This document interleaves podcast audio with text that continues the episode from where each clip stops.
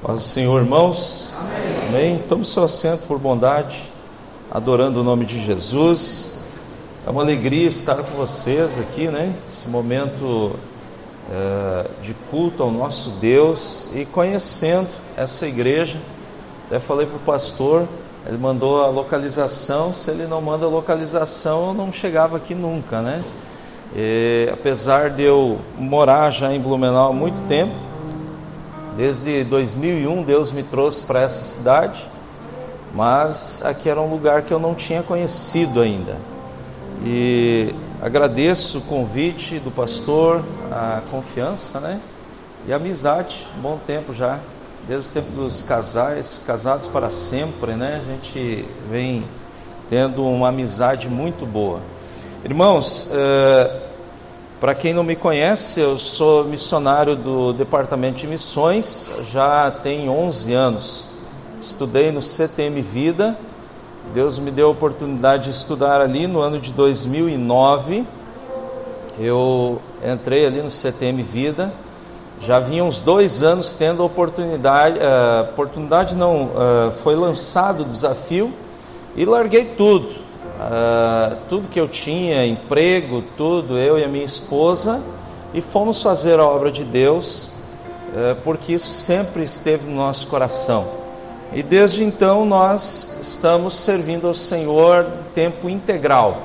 Trabalhei durante dois anos na Vila Itopava.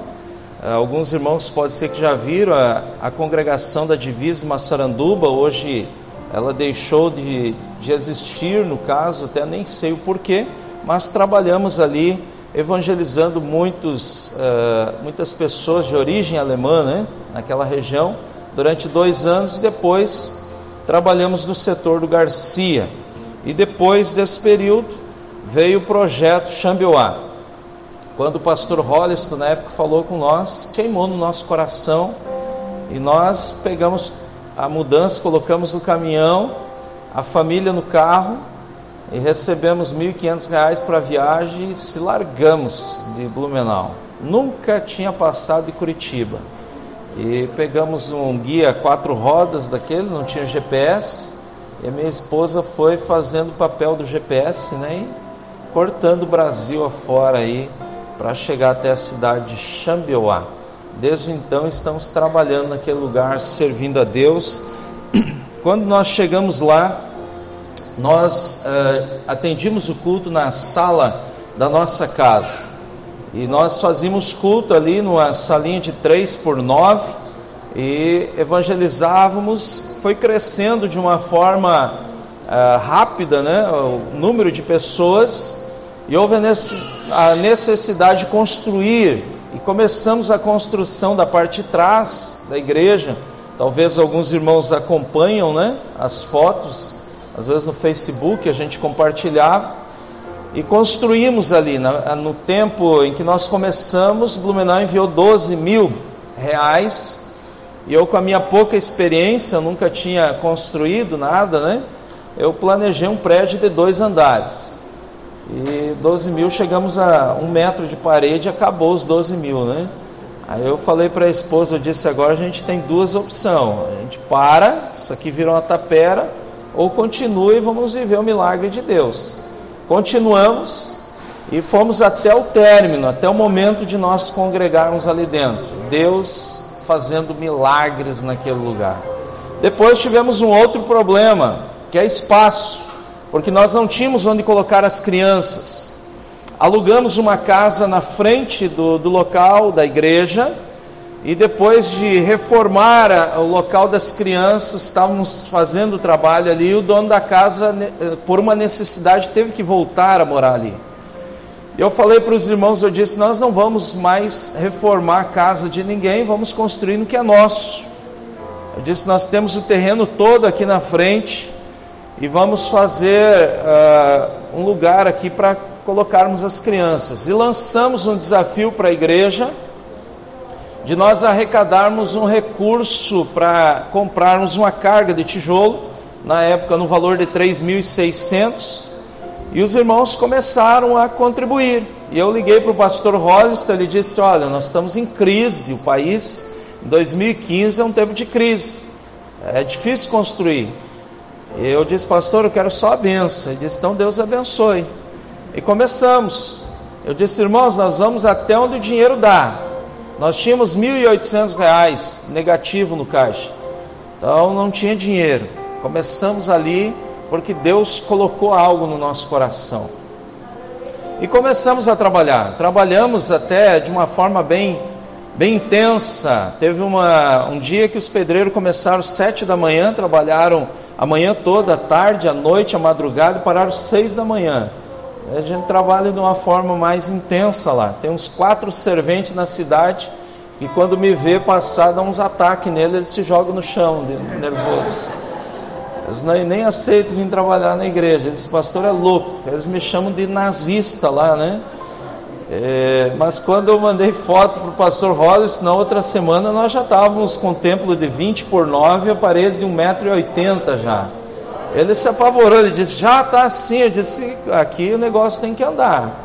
Aí a igreja de Blumenau começou a fazer oferta, enviando recurso, ajudando. Teve momentos em que não tinha dinheiro, minha esposa ficava fazendo praticamente todo o trabalho por fora, né? Ela reunia os irmãos e fazia um momento de lanche na igreja. Deus abençoava que nós vendíamos 250 x saladas para arrecadar recursos. Já sobrava dois mil de lucro, íamos comprar um cimento. Teve uma vez que o pedreiro estava rebocando a igreja, ele chegou para mim, ele disse: "Pastor, o cimento que tem dá para hoje amanhã não tem como trabalhar. Eu disse para ele: o maná de hoje a gente come, amanhã Deus manda. E falei aquilo ali, mas nem eu tinha noção do que ia acontecer. Quando terminei de falar, deu uma meia hora, um irmão entrou na igreja e disse: Pastor, eu já deixei 40 sacos de cimento pago no material de construção. Para honra e glória do nome do Senhor Jesus, irmãos. Deus veio com a intervenção na hora certa. Eu olhei para o pedreiro e disse: Pode vir animado, que amanhã a gente vai trabalhar. Vir animado. Porque tem que trabalhar, na obra de Deus tem que trabalhar animado, irmãos. Tá? Deus foi é, dando recurso, meios para a gente construir. É, eu comecei, conversei com o dono do material de construção, falei para ele: Eu vou pegando as mercadorias e vou te pagando conforme for entrando. Eu nunca vi alguém fazer isso. Nunca. Mas ele olhou para mim e disse: Pastor, continua trabalhando, não para a obra, pode continuar. Eu disse: Não, eu vou te pagando conforme for entrando, fica tranquilo. Eu nunca assinei uma nota no material de construção, ele só mandava vir e ia enchendo o lugar de material e nós trabalhando. Pagamos tudo o que tinha de débito lá, pagamos, estamos. A única coisa que nós temos que pagar ainda é o empréstimo para fazer o telhado, que nós estamos pagando mil reais por mês, mas o restante está tudo pago para a glória de Jesus. Amém? Então, ali o trabalho é intenso. Nós estamos hoje responsáveis por Araguatins, que é uma cidade que dá 200 quilômetros de Xambioá. Está a missionária Ivone trabalhando ali também. E nós eh, estamos ali fazendo a obra de Deus. Esse ano, esse ano teve uma surpresa para nós, né? tempo da pandemia, nós não podíamos uh, visitar e evangelizar. E também todas as igrejas fecharam, inclusive a igreja católica. E uma mulher, dona Nilza, ela católica, pertencia para a Legião de Maria, uma mulher que rezava dia e noite. Ela, católica intensa, ela não pôde ir para a igreja, sabe o que ela foi fazer?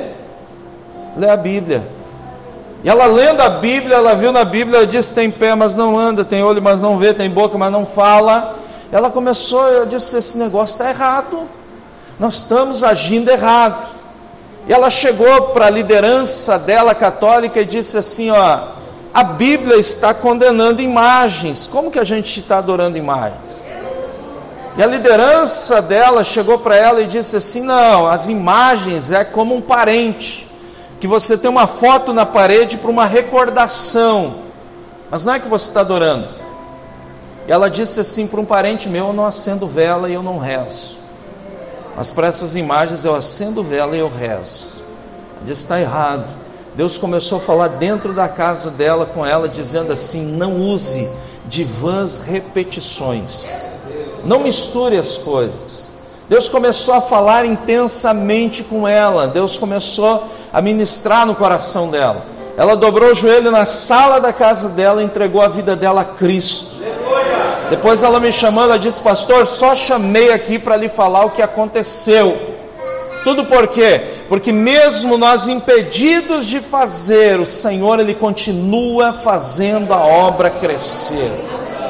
Em Araguatins, onde a missionária Ivone está, ela estava impedida por três meses, a igreja ficou com as portas fechadas. E ela orando com os obreiros e dizendo assim: Senhor, nós não podemos ir, mas o Senhor pode enviar. E no meio da pandemia, o vizinho de trás entrou na sala da casa da, da missionária e disse assim: Irmã, eu estou desesperado. Há três dias eu não consigo dormir, eu estou achando que eu vou morrer. Angústia! Quando ele entrou, ela começou a pregar o evangelho para ele. E ele de repente ele disse: Espera aí, que eu vou buscar minha esposa e meu filhinho para vir aqui ouvir o evangelho também. Vieram ali ouvir o evangelho, aceitaram a Jesus, estão até hoje servindo o nome do Senhor naquele lugar porque Deus faz a obra acontecer. Amém? Irmãos, você precisa entender uma coisa: Deus não depende de mim e de você. Deus é Deus, é soberano. Ele não depende de nós, ele não depende do teu financeiro, ele não depende da tua sabedoria, ele não depende da tua força, ele não depende de nada, ele é Deus, ele é Senhor, um Deus que fez as coisas do nada, ele disse: haja e ouve. Ele não depende do ser humano, mas Ele é um Deus tão bom que Ele resolveu nos incluir na obra dele. Amém? Você acredita nisso? Ele resolveu te incluir. E hoje eu quero compartilhar com vocês uma palavra do céu para o seu coração. Eu quero que você abra a sua Bíblia, Ezequiel capítulo 22 versículo de número 30, Ezequiel. Se coloque em pés para nós ler Ezequiel capítulo 22, versículo 30. Para você que é novo com a Bíblia, depois de Isaías, Jeremias,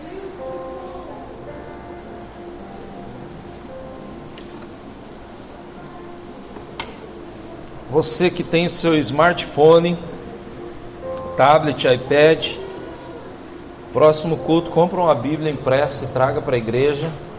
Vai ser mais saudável. Nunca vi ninguém ler a palavra no smartphone, mas impressa é gostoso de você ler e meditar na palavra de Deus. Todos encontraram, amém? Diz assim a palavra do Senhor: Procurei entre eles um homem que erguesse o muro e se pusesse na brecha diante de mim e em favor desta terra, para que eu não a destruísse, mas não encontrei nenhum. Quantos homens Deus procurou? E quantos ele encontrou? É difícil. Amém? Agora você vai em Juízes, Juízes capítulo 6. Juízes capítulo 6, versículo 11.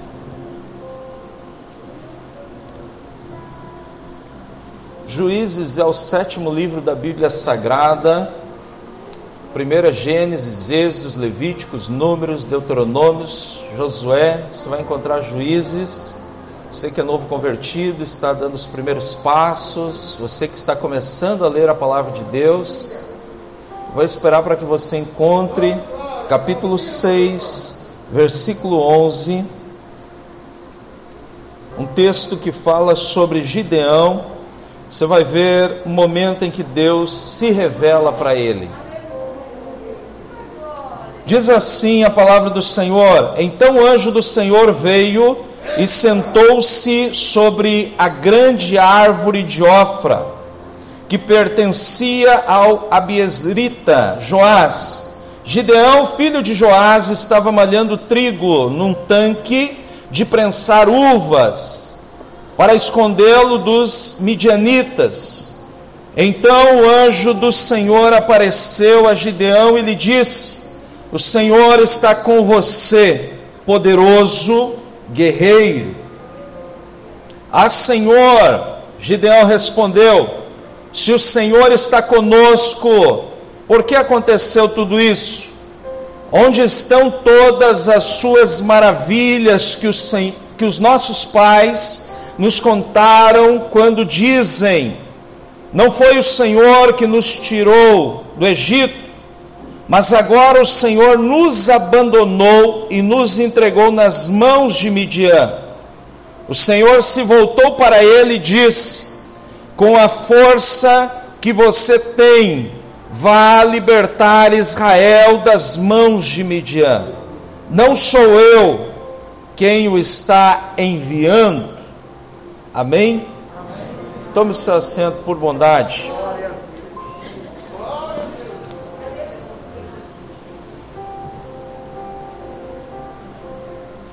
Texto em que nós lemos em Ezequiel, capítulo 22, versículo 30, vai revelar uma ação de Deus, uma ação de Deus em juízo contra uma cidade, a cidade de Jerusalém.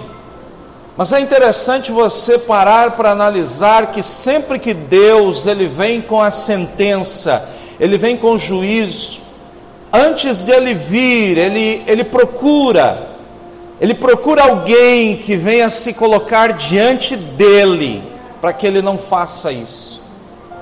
Ele sempre procura, Deus é misericordioso, Deus não tem prazer em vir com uma sentença sobre uma pessoa.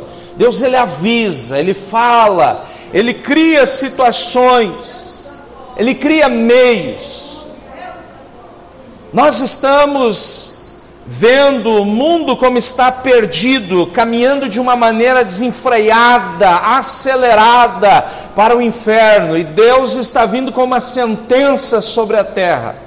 Mas da mesma forma que Deus nesse texto está procurando um homem que se coloque diante dele na brecha, para que ele não venha com a sentença, da mesma forma, ele está procurando hoje homens e mulheres que se coloquem diante dele.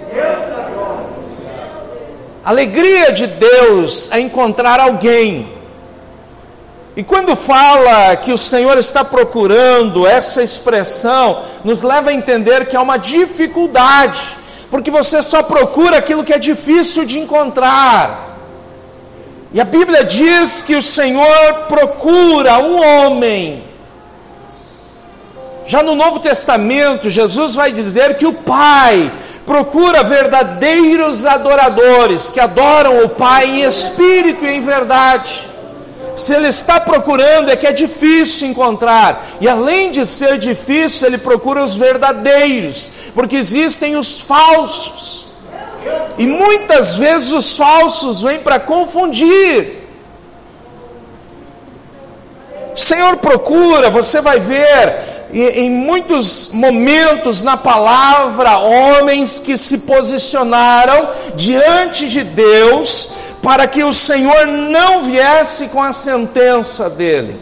Você vai ver Deus descendo do céu para ver o que estava acontecendo em Sodoma. Ele fala para Abraão, ele diz: Eu desci para ver se aquilo que eu estou ouvindo condiz com o que está acontecendo.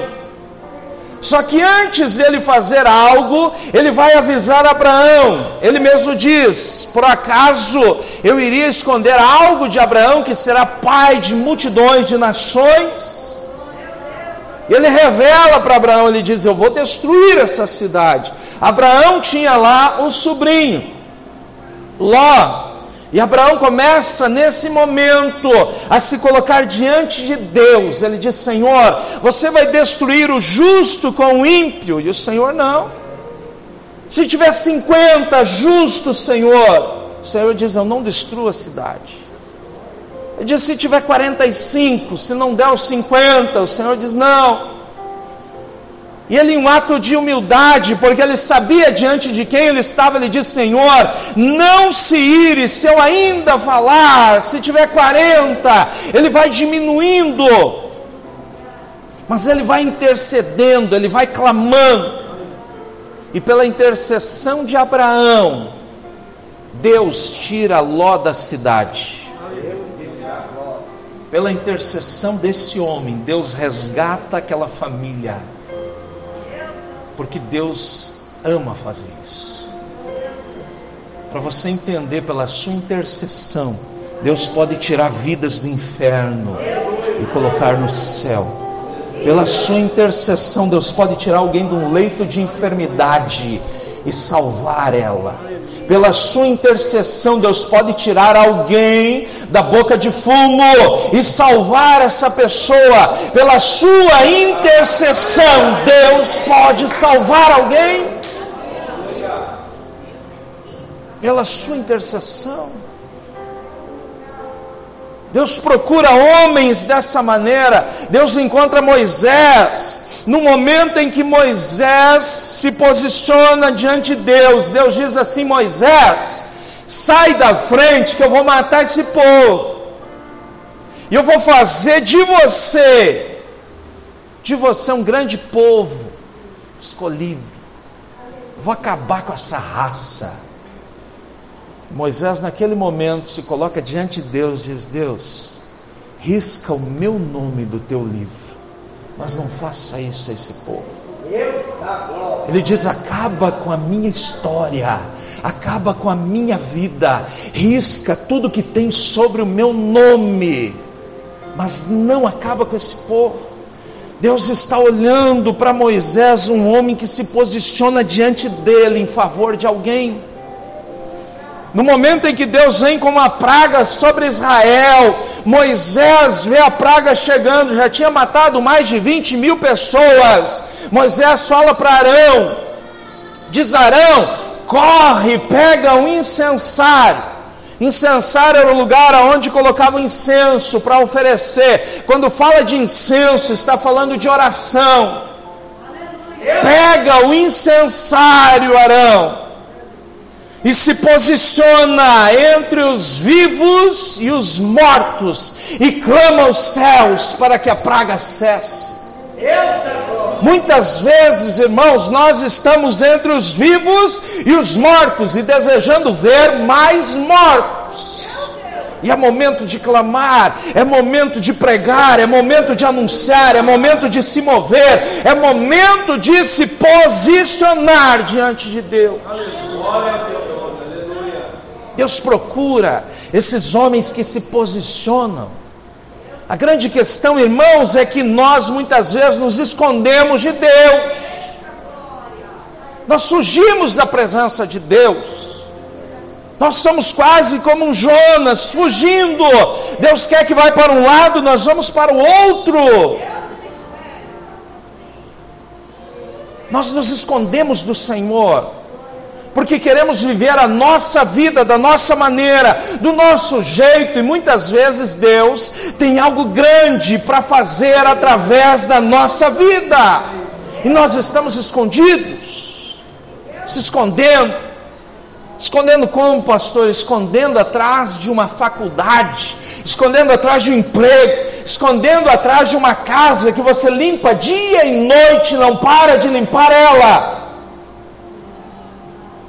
escondendo atrás de conversinhas que não levam a lugar nenhum, escondendo-se do Senhor e o Senhor procurando, procurando, procurando um homem que se posicione. Porque Deus está vindo com uma ação sobre a cidade de Blumenau. E é você que Deus chama. Você que Deus chama, é você que Deus quer. Quanto muitas pessoas estão cheias de fofoca, cheias de intriga, cheias de briga, cheias de discussão do que é certo, do que é errado, do que vai, do que não vai, do que vão fazer, do que não vamos. Deus procura homens e mulheres que se posicionam. Sinta a graça de Deus nesse lugar. Eu sinto Deus ministrando no teu coração. Deus está falando com pessoas que têm chamada, que já está enterrada, que Deus chamou na sua infância, na sua juventude, e você simplesmente se escondeu do Senhor. O Senhor vem com a sua palavra hoje, dizendo o teu nome, falando para você: se posiciona, que eu quero te usar. Oh, aleluias! Há uma dificuldade hoje. Nós vivemos tempos em que os templos estão cheios, mas ninguém quer mais compromisso com a obra de Deus. Ninguém quer mais fazer as coisas. Nós vivemos tempo em que ah, os templos estão abarrotados de pessoas que entram e saem, mas não põem a mão no arado mais com medo, com medo de empobrecer, com medo de ficar para trás. Mas eu digo para você: ninguém que trabalhou para Deus ficou sem recompensa. Ele paga bem e não deve nada para ninguém. Momento em que Noé trabalhou por mais de 100 anos fazendo a arca. Talvez muita gente falou para ele e disse: Noé, você está aí na, na folia de ir na direção que esse Deus está mandando, construindo algo que não vai te servir de nada. Ele diz: Mas Deus mandou. Estou criando algo aqui que não está no texto bíblico, mas eu creio que deveria ter acontecido. Para, Noé, que negócio é esse? Vai adquirir terra, vai conquistar, vai crescer. E Noé focado no propósito do Senhor. Muitos estavam acumulando riqueza, mas no momento em que Noé entrou na arca, eles viram que Deus estava com Noé. Agora, quando Noé saiu da arca, o Senhor disse: A terra é tua, de mais ninguém. Porque as bênçãos são para aqueles que permanecem na vontade do Senhor. Se você está com medo, se você está com medo de passar fome, se você está com medo de ter necessidade, fica tranquilo que o Deus que te chamou é o Deus que abriu o mar vermelho, é o Deus que fez maná descer do céu, é o Deus que faz água brotar da rocha, é o Deus que alimentou Elias na beira daquele ribeiro, é o Deus que fez multiplicar a farinha na panela da viúva, é o mesmo Deus que faz milagres ainda. Não tenha medo de andar com o Senhor porque Ele é fiel. Há uma dificuldade hoje, irmãos. Eu não sou muito velho, mas eu sou de um tempo, de uma geração, em que se perguntava quantos queriam ser missionário. A gente levantava as duas mãos. A gente batia no peito e dizia: Senhor, eis-me aqui, envia-me, Senhor. Eis-me aqui, quero fazer a tua obra. Quantos querem ser pastor? A gente com alegria no coração dizia: Senhor, faz de mim o teu servo. Hoje você pergunta isso dentro das igrejas, as pessoas só faltam dizer: Deus me livre. Tem pastor que não quer que seus filhos sejam pastores. Tem missionário que não quer mais que seus filhos sejam missionários. Os teus filhos são do Senhor, gerados para Deus. Os meus filhos, eu falo isso. Esses tempos eu estava vendo a minha menina conversando com a, uma mulher lá na igreja, chegou para ela e perguntou: minha menina tem 11 anos. Maísa, o que, que você quer ser quando crescer? Ela, mais rápido do que a mulher, ela disse: pastora, esposa de pastor aquilo deu uma alegria na minha alma. Eu disse: por quê? Porque eu estou fazendo o que é para ser feito dentro de casa.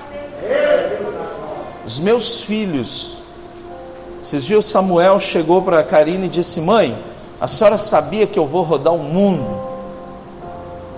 A Maísa também vai rodar o mundo. E o Natan, nosso irmãozinho, também vai rodar o mundo. E a Karine disse: Amém. Vocês irão rodar o mundo, fazendo a obra de Deus.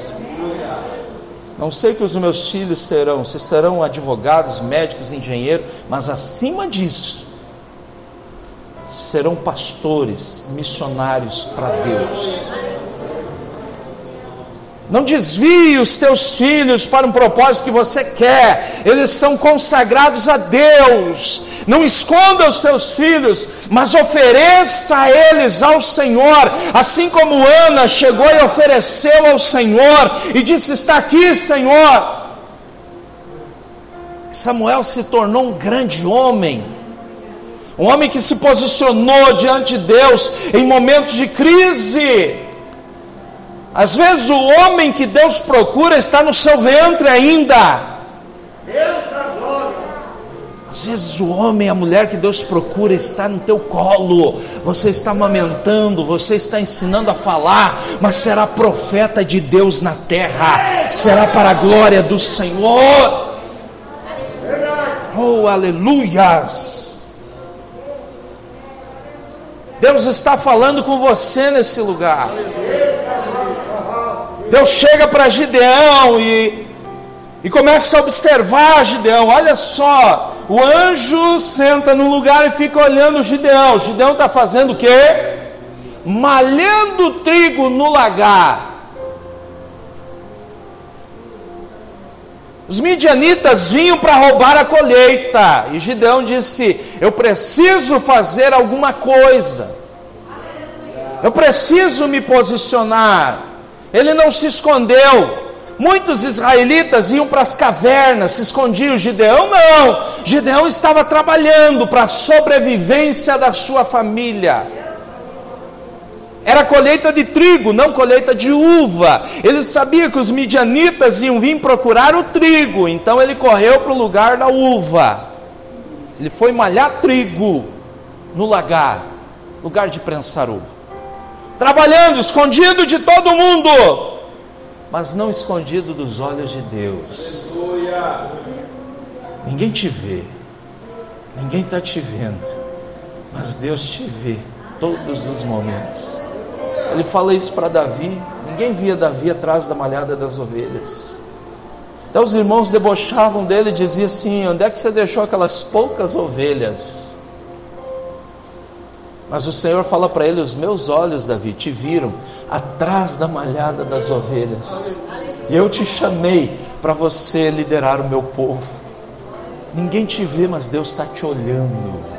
Deus está te vendo. Senhor, olha Gideão e Gideão trabalhando. E de repente o anjo se manifesta para ele. E o Senhor fala assim: O Senhor é com você poderoso guerreiro. O anjo vê ali um homem simples, mas chama ele de poderoso guerreiro. Gideão não se via assim, porque quando ele fala com o Senhor, ele diz: Quem sou eu? Sou menor da minha casa, a minha casa é menor do clã, e o clã menor da, da tribo de Manassés. Sou menor, mas o anjo diz: Você é poderoso. Você não é qualquer um. Você é um homem que se posiciona, você não é um homem que se esconde. Você é um homem que está à frente, não é um homem que foge. Ele diz: Você é poderoso. E ele em seguida ele questiona Deus, porque sempre quando Deus nos dá algo, é algo além do que a gente pode. Presta atenção, tudo que Deus Senhor te dá, seja o mais simples, cuidar da recepção, do estacionamento. Pela força humana você não consegue fazer. Pela força humana você não faz. Você precisa da unção de Deus para fazer. Aquilo que Deus te dá precisa da unção, é acima da capacidade humana. Obra de Deus não é para força humana, mas é para unção do céu. O Senhor vem com a unção e você faz. Ele questiona, mas Deus não entra nessa questão de questionamento.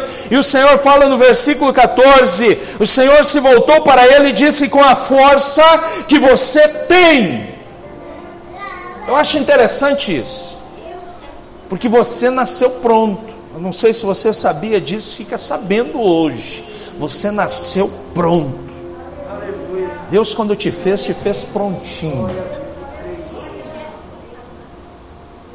Deus te fez pronto, com a força que está em você.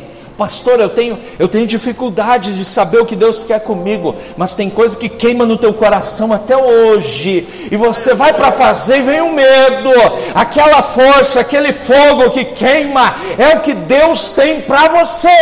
Aleluia! Você é pronto, só precisa ser modelado pelo Senhor, mas o barro está pronto. Com a força que você tem.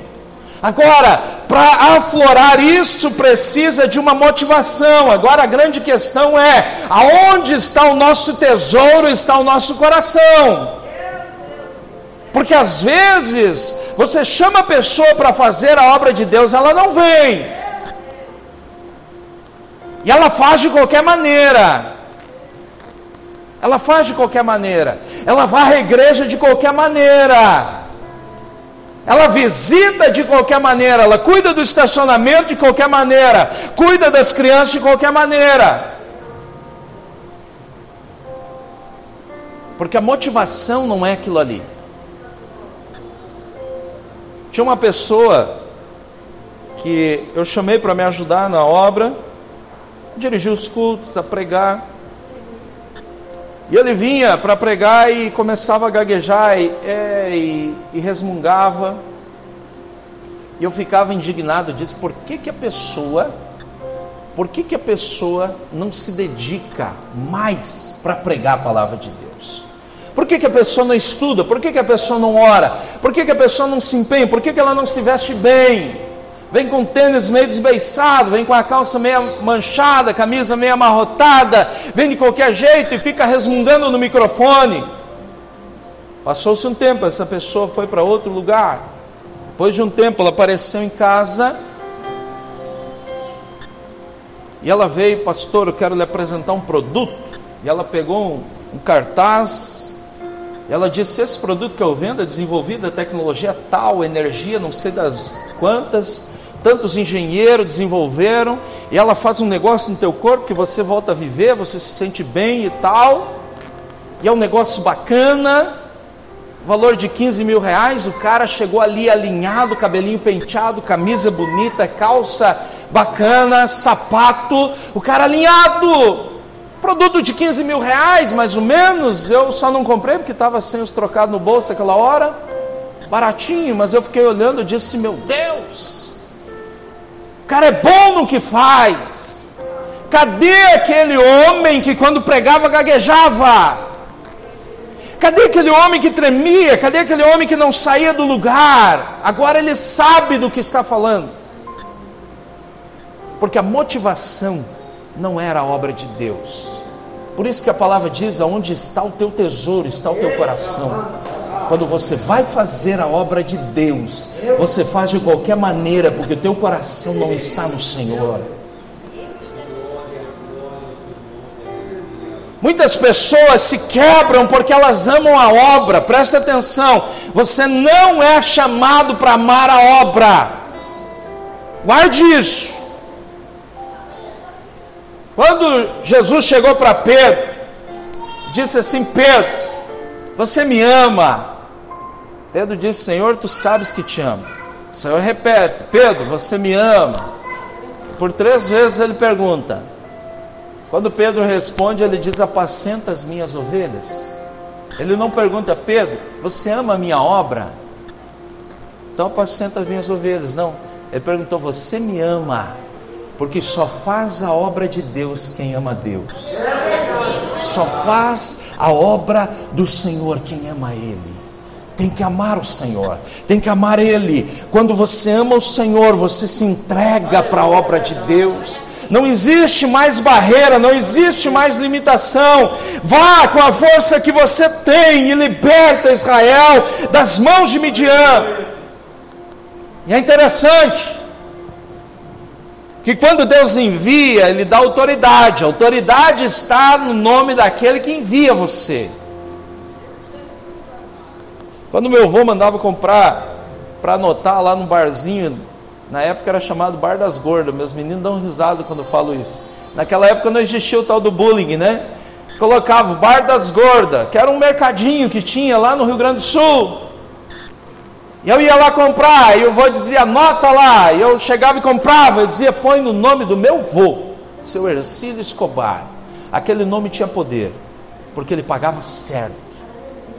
Eu estava ali comprando com a autoridade do nome dele. Quando o Senhor te envia, ele diz: Sou eu que estou te enviando. Moisés perguntou para o Senhor: quando perguntar quem é que enviou, eu vou falar o que? Você fala assim: O eu sou te enviou. Porque aonde o Senhor envia, a presença dele vai na frente, a autoridade dele vai na frente, e não há demônio que pare na frente do nome do Senhor. Jesus mesmo falou que sobre essa pedra ele edificaria a sua igreja e as portas do inferno não prevaleceriam contra a igreja dele porque o nome dele está na frente. Ele envia, ele se compromete, ele vai à frente de você. Ele vai à frente. Ele fala para Israel, ele diz assim: é, a minha presença vai à frente de vocês, e eu vou colocar pavor na frente desse povo. Porque é terrível a face de Deus para quem é inimigo dele. É terrível a face do Senhor. É interessante que para andar com Deus é assustador. Não sei se você sabe disso, andar com Deus é assustador. E outra, ninguém consegue seguir Deus sem Ele convidar. A Bíblia diz que os caminhos de Deus são nas tempestades e no deserto. Ninguém segue Deus, não. Você vai dizer, eu vou andar com Deus. Você só anda se Ele dizer, vem. É o que ele falou para Pedro. Pedro estava no meio da tempestade. Senhor, se a tua manda vir, diz: Vem. Ele anda sobre as águas, porque o Senhor falou: Vem. Paulo vai dizer o seguinte: os caminhos do Senhor são inescrutáveis, impenetráveis, ninguém se atravessa no caminho dele. Ele é especialista. Ele faz um projeto na vida de Moisés, coloca Moisés no rio e do rio leva dentro da casa do inimigo e faz eles criar o filho ali e depois usa ele ainda para macetar Faraó. Porque é Deus que faz. Deus chega para Gideão, diz o seguinte: Eu estou te enviando. Quando o Senhor fala com ele, diz o seguinte: convoca o exército. Gideão chama o exército, 32 mil homens. Parece ser um número grande, mas o exército inimigo é de 135 mil homens. Gideão faz um cálculo rápido: se cada um de nós matar quatro, estamos bem. O problema é quando morre um, daí já tem que matar oito. É assustador. Ele diz: Não, mas estamos dentro. Vamos lá, Senhor. O Senhor está conosco. Aí o Senhor para e dá uma olhada e diz: Não, Gideão, peraí, tem gente mais. Aí Gideão talvez fala para Deus: Diz Deus, o exército nosso é esse outro aqui, não é do inimigo. O Senhor está falando tem gente demais, eu acho que o Senhor está olhando para o exército errado. Ele diz: Não, estou olhando para o exército certo mesmo. Esses 32 mil que tem gente demais. Porque quando vencer, eles vão dizer que foi o braço deles foi a força deles. Quando é possível, Deus não entra na batalha. Deus só entra quando é impossível. Deus só entra quando é impossível. Ele diz: passa a peneira, passa a peneira, porque vai ficar muito. Ele fala para Gideão: manda os covardes e medrosos voltar. 22 mil homens vai embora. Porque no exército de Deus, covarde não entra, medroso não entra. Só entra quem tem coragem. Eu não sei vocês. Mas já pensou a vergonha de chegar em casa? A mulher saber que foi para a guerra, chegando em casa, diz: Ué, tu não foi para a batalha? Chegar e dizer: Não, mandaram os medrosos voltar, eu vou voltar. Eu não ia nem entrar em casa e me esconder no mato até acabar a batalha. Na obra de Deus é da mesma forma. Tem muita gente com medo, tem muita gente covarde, medroso. Não vai, o Senhor chama corajosos. Pastor entrega uma liderança, ele treme de medo. Pastor fala alguma coisa, ele treme na base. Você tem que aprender a ter sangue no olho e dizer: Deus está conosco. Para muita gente, às vezes o pastor chega, precisa de você, você zarpa fora. Mas em nome de Jesus, se posiciona que Deus vai te usar. Se posiciona que Deus vai te usar. Dez mil pessoas ficaram. Gideão já começa a ficar preocupado. E o Senhor olha para ele e diz: Tem gente demais. Aí Gideão diz: Senhor, brincadeira tem hora. O Senhor diz: Comigo é diferente, Gideão. Pode passar a peneira, leva para o ribeiro e manda tomar água. Aquele que baixar até a água e beber água que nem cachorro toma, pode mandar para casa. Agora, aquele que trouxer a água até a boca e ficar vigiando enquanto toma água, vai para a batalha. 9.700 foram embora, porque não estavam atentos ao que estava acontecendo. Escute o que eu vou te dizer: no exército de Deus só vai quem está atento ao mundo espiritual. Tem batalha acontecendo e você comendo mosca no meio da batalha tem guerra acontecendo no mundo espiritual e você dormindo. Você precisa entender que você tem que estar atento e alinhado com o céu. O que o céu está fazendo, você está à frente. Você precisa estar atento na presença do Senhor. Você precisa estar posicionado. Senhor fala para Gideão: está aí os 300, com esses 300 você vai vencer, porque para Deus quantidade nunca foi resultado. Você não vai ver um batalhão de pessoas para fazer a obra de Deus. Você vai ver às vezes um, dois, três, quatro. Jesus chama doze discípulos e ainda um dá para trás. O outro ainda nega ele, vai e junta os outros discípulos vai pescar, o Senhor tem que ir lá resgatar ainda e trazer de volta. Mas o Senhor sempre conta com pessoas disponíveis na presença dEle. Oh, aleluia! Eu sinto uma graça de Deus nesse lugar.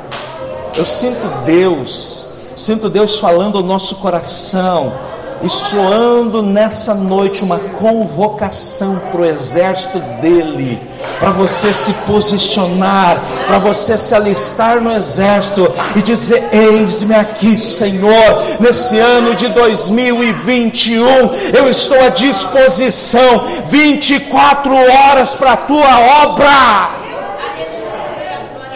Eu sinto Deus te chamando, eu sinto Deus falando com você, aquilo que Ele te chamou há muito tempo e você está parado por medo, por covardia, por falta de atenção. O Senhor te chamando, ei, venha, venha para a batalha que eu estou à frente. Se coloque em pé, eu quero orar por você a convocação do céu, a convocação do trono para a sua vida, a voz do Senhor ao seu coração, dizendo: Ei, se posiciona para pregar minha palavra, se posiciona para visitar, se posiciona para discipular, se posiciona para liderar jovens, adolescentes, se posiciona para fazer.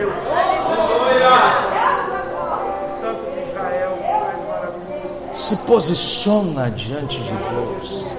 para de se esconder, para de brincar de esconde-esconde com Deus que não dá certo. O primeiro casal no jardim pecou e se escondeu, e desde então a gente vive se escondendo. Diga, Senhor, estou à disposição para fazer.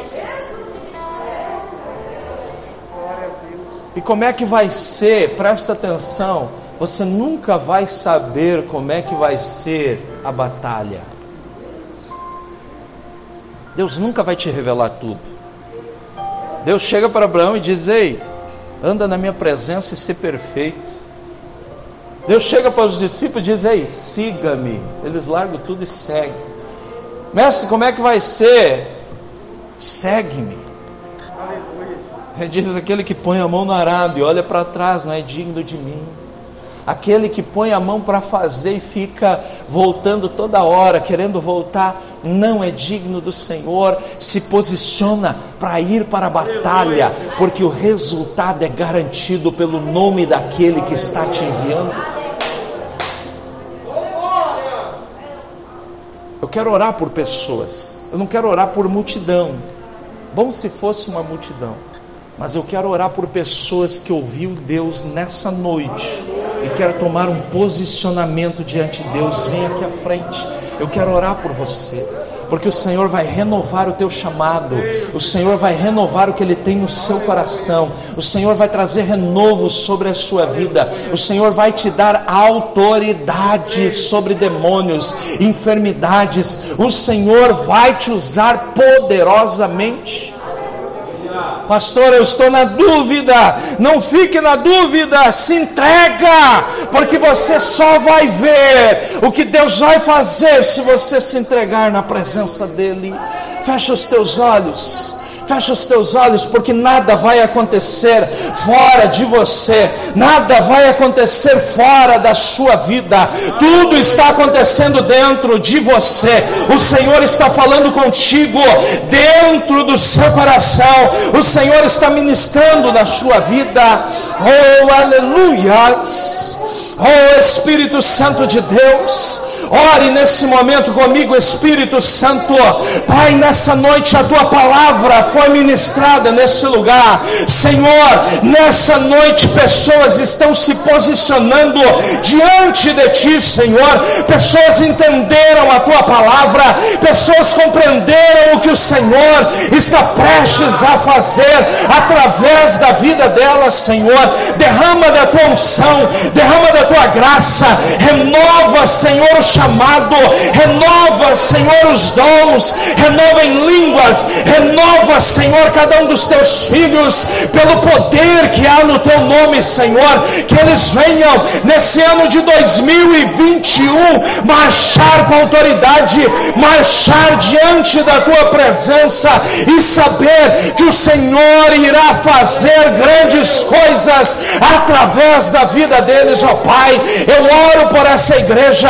Eu clamo, Senhor, pela vida do pastor e dos obreiros, Senhor. Que esse ano de 2021 seja um ano de colheita, seja um ano de crescimento, seja um ano, Senhor, abençoado nesse lugar. Que o teu nome seja anunciado em cada canto, Senhor, desse bairro, para que todos saibam que o nosso Deus salva, liberta, cura, transforma, restaura para a glória do nome dele, Senhor. Nós oramos, ó Deus, na tua presença, em o nome de Jesus Cristo. Aplauda o Senhor Jesus.